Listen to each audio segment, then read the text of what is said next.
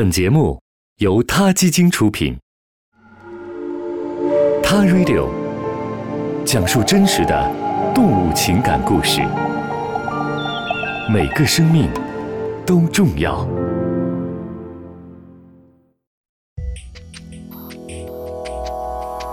最近啊，日本京都大学的比较认知学教授藤田和夫带领了一群研究人员，做了一个关于狗的研究。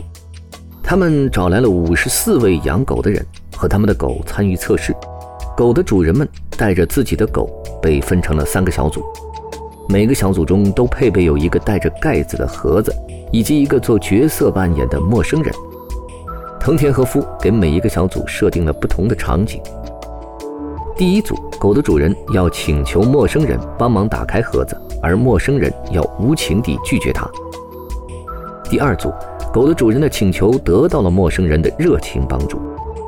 第三组就比较特殊，藤田要求狗的主人不请求陌生人的帮助，要求自己打开盒子，而陌生人呢站在旁边什么也不做，只是看着狗主人自己打开盒子。随后就是考验陌生人的时刻到了。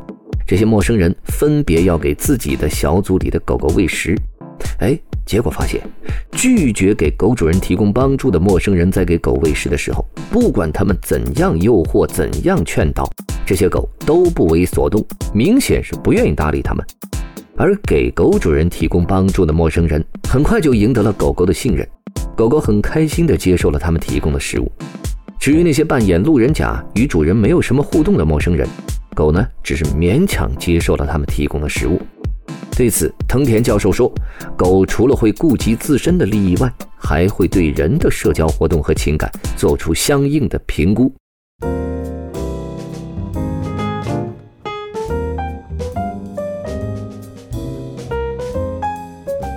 其实，藤田教授完全不必费那么大劲儿找来五十四只狗啊，这样的情景其实经常发生在我们的身边。就拿我自己养的狗来说吧。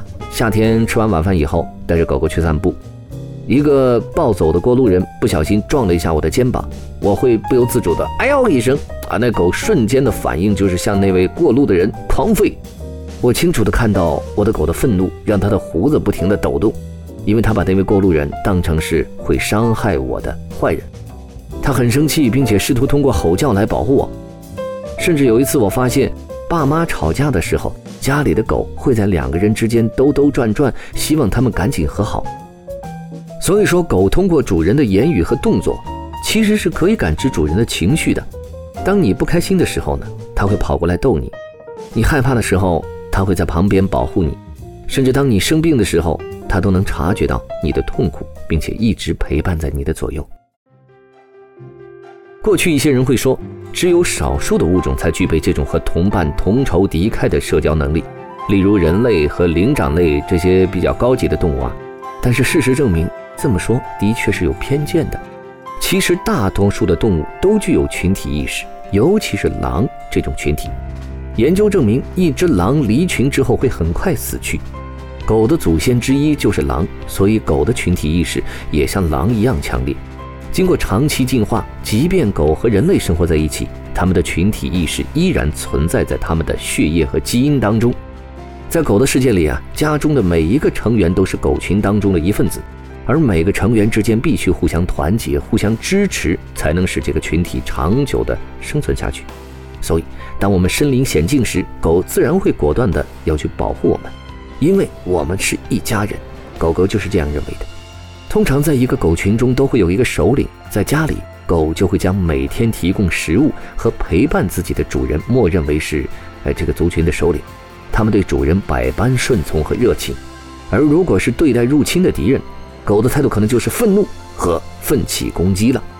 有时候我们会听到有人这么评价一只狗啊：这只狗喂都喂不熟，小心点啊！也许你对狗主人的不满情绪已经被敏感的狗察觉到了，他们不喜欢你的态度。其实。仅此而已。好了，今天先聊到这儿，下次的 t a Radio 再见。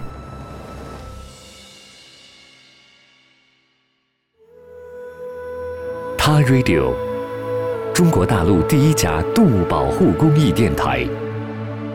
在这里，我们讲述动物的喜怒哀乐，尊重生命，善待动物，他的世界因你而不同。